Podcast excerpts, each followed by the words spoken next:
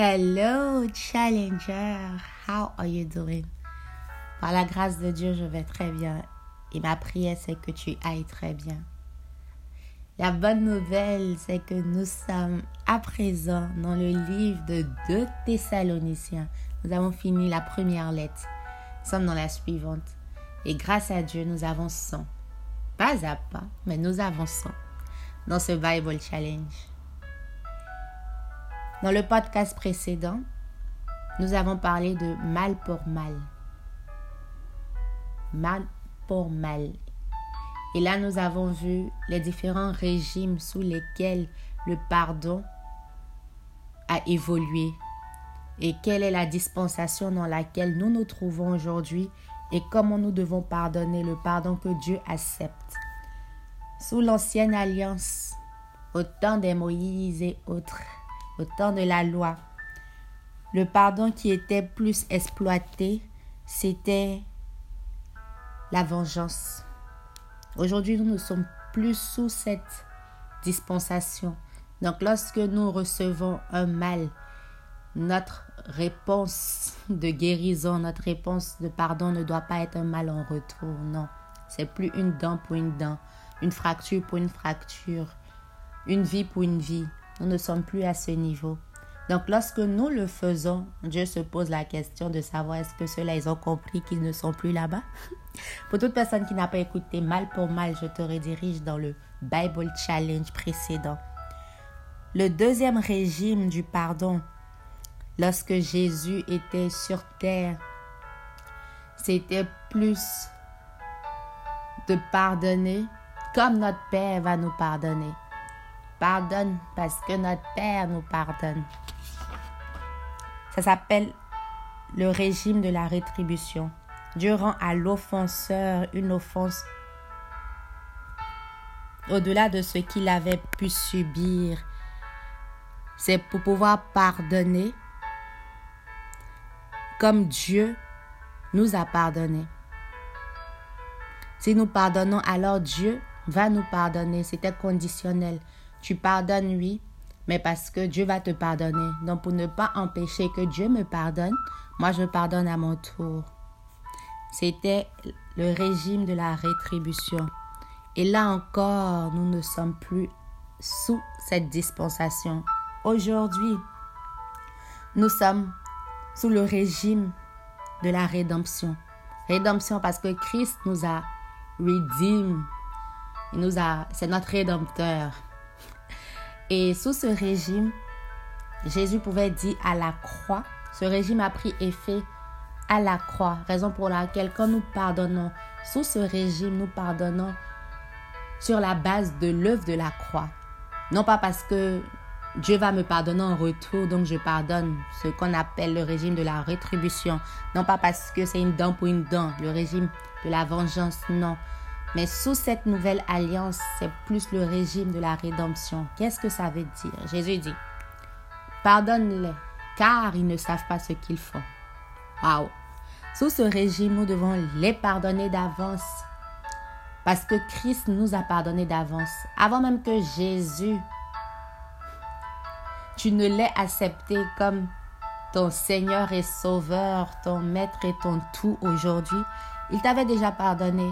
C'est sur la base de cette vérité que nous aussi, à notre tour, lorsque nous avons des offenses, lorsque des offenseurs nous offensent, notre rôle est de dire, je te pardonne d'avance. Je n'attends pas ton pardon pour que je te pardonne. Jésus n'a pas attendu mon pardon pour qu'il me pardonne.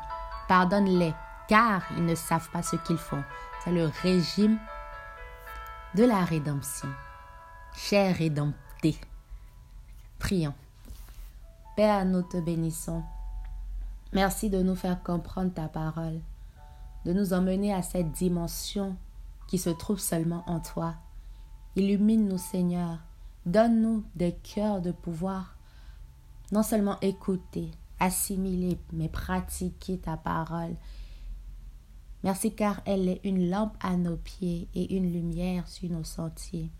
Père, conduis-nous vers les voies de ta justice. Dieu bon. Dans le précieux nom de notre Seigneur Jésus que j'ai prié. Amen.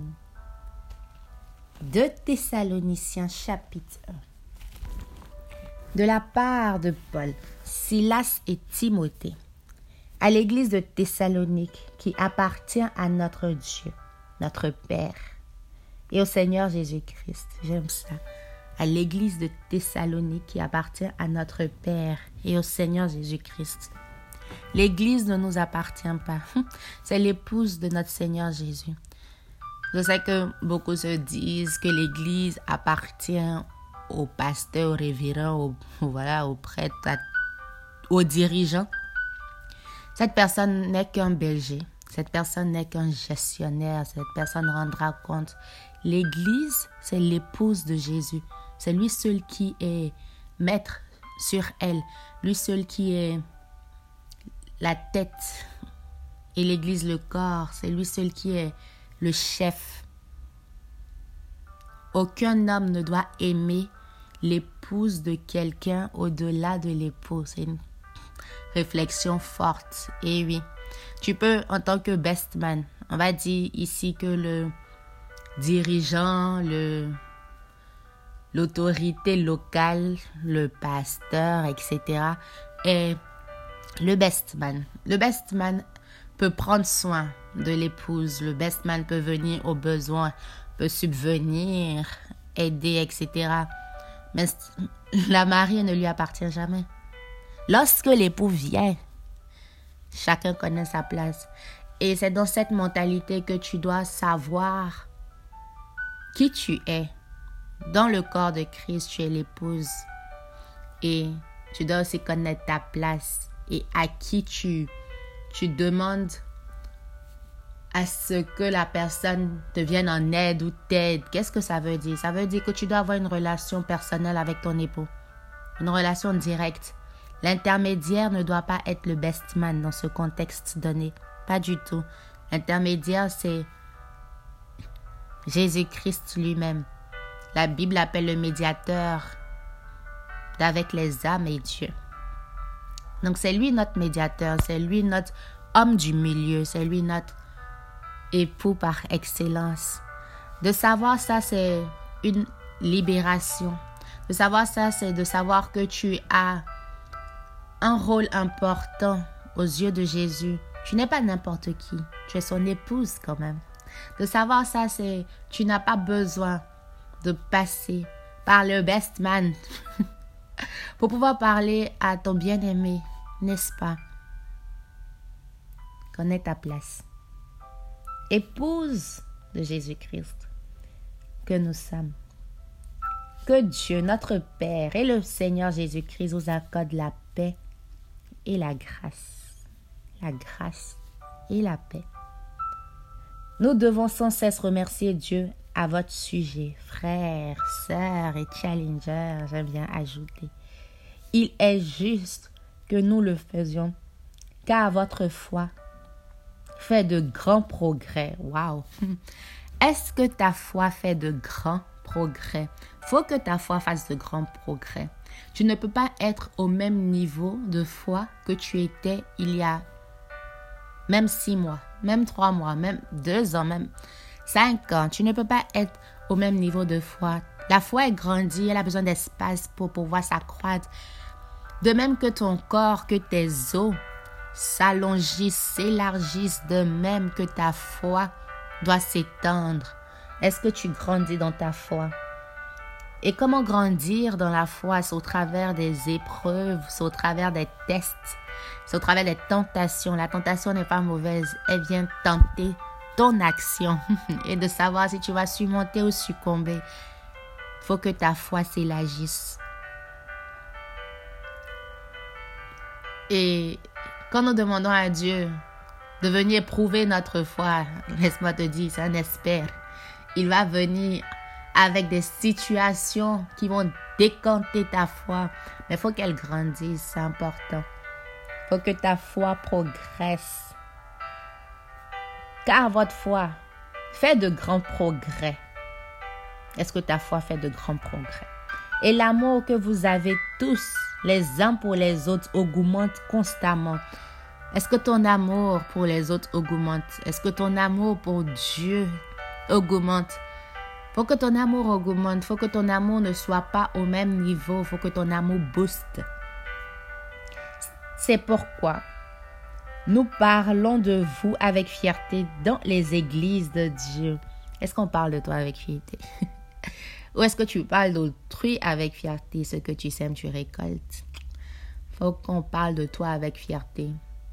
Faut qu'on parle de toi avec tellement d'assurance, de joie, faut que tu procures de la joie aux autres parce que tu représentes. Représenter, c'est présenter à nouveau. Donc tu présentes encore Jésus au travers de ta vie. Nous sommes fiers de toi, Challenger, laisse-moi te dire. Parce que tu ne te tais pas.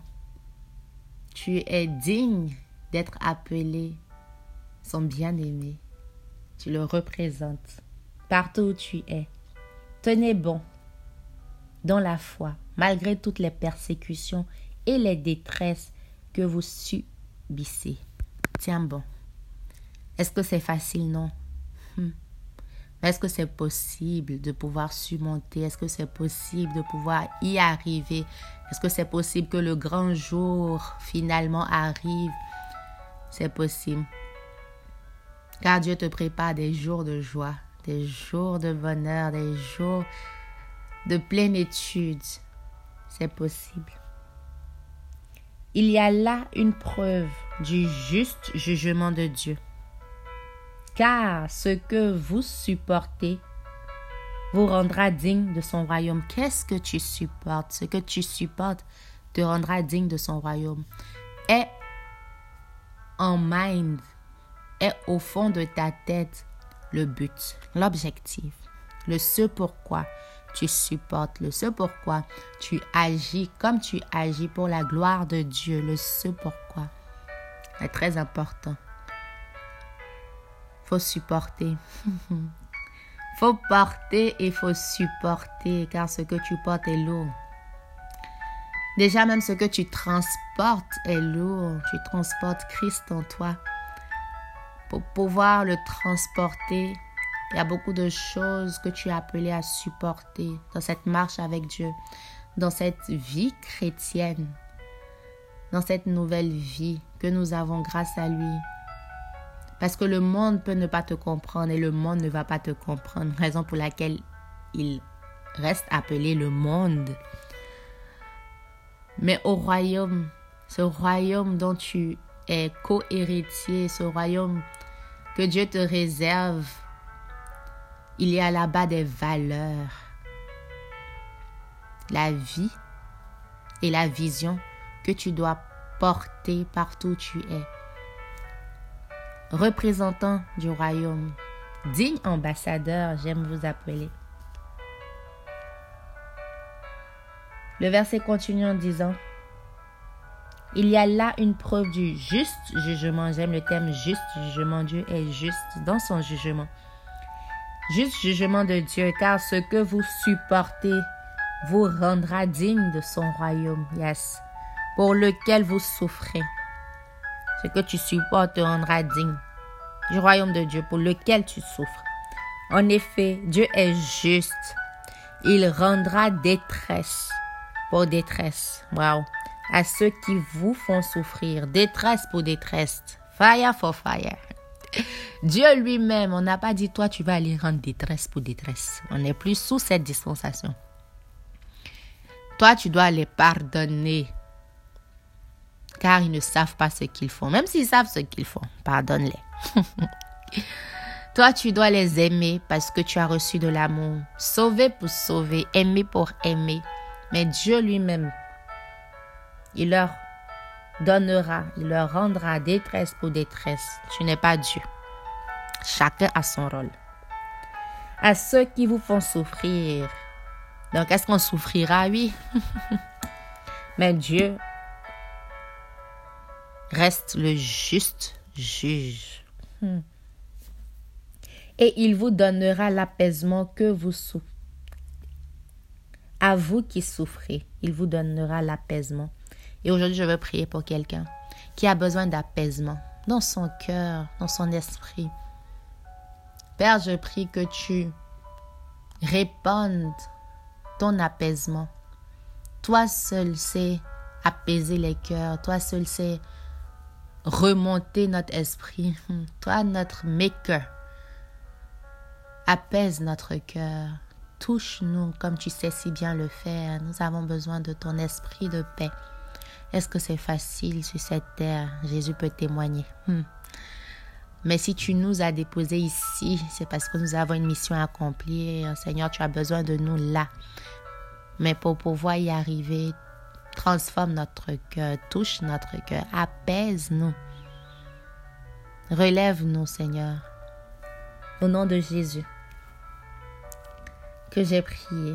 Amen. Le passage continue. Et il vous donnera l'apaisement à vous qui souffrez, ainsi qu'à nous. Cela se passera quand le Seigneur Jésus apparaîtra du ciel avec ses anges puissants. Il viendra dans un feu flamboyant pour punir ceux qui refusent de connaître Dieu et qui n'obéissent pas à la bonne nouvelle de notre Seigneur Jésus. Waouh, il y aura un temps où certaines personnes seront punies parce qu'ils n'obéissent pas à la bonne nouvelle. Est-ce que tu obéis à la bonne nouvelle? On n'a pas dit ils n'ont pas entendu. On n'a pas dit ils n'ont pas cru. On n'a pas dit n'ont pas quoi encore. On dit n'obéissent pas. Ça sert à rien de connaître quelque chose sans la mettre en pratique, sans la mettre en exécution, sans y obéir. Ceux qui refusent de connaître Dieu et qui n'obéissent pas à la bonne nouvelle de notre Seigneur Jésus, ceux-là seront punis. Il viendra avec un feu flamboyant pour punir ceux-là. Ils subiront comme un châtiment comme châtiment une ruine éternelle, que cela ne soit pas ta part. Ton rôle ici, c'est d'annoncer sa bonne nouvelle, de le proclamer, de le représenter, d'être cette épouse qui est fière de son époux, raison pour laquelle elle veut parler de lui partout. Est-ce que tu sais ce que mon époux a fait? Les femmes peuvent comprendre mieux. Ils subiront comme châtiment une ruine éternelle, loin de la présence du Seigneur. Wow. Ça, c'est le sort que je ne réserve même pas à mon ennemi, que je ne souhaite pas à mon ennemi, d'être loin de la présence de Dieu. Notre essence et notre essentiel, c'est de pouvoir toujours être dans la présence de Dieu. C'est notre booster. C'est en sa présence nous avons été formés, c'est en sa présence que nous pouvons transformer. Challenger. Ne l'oublie pas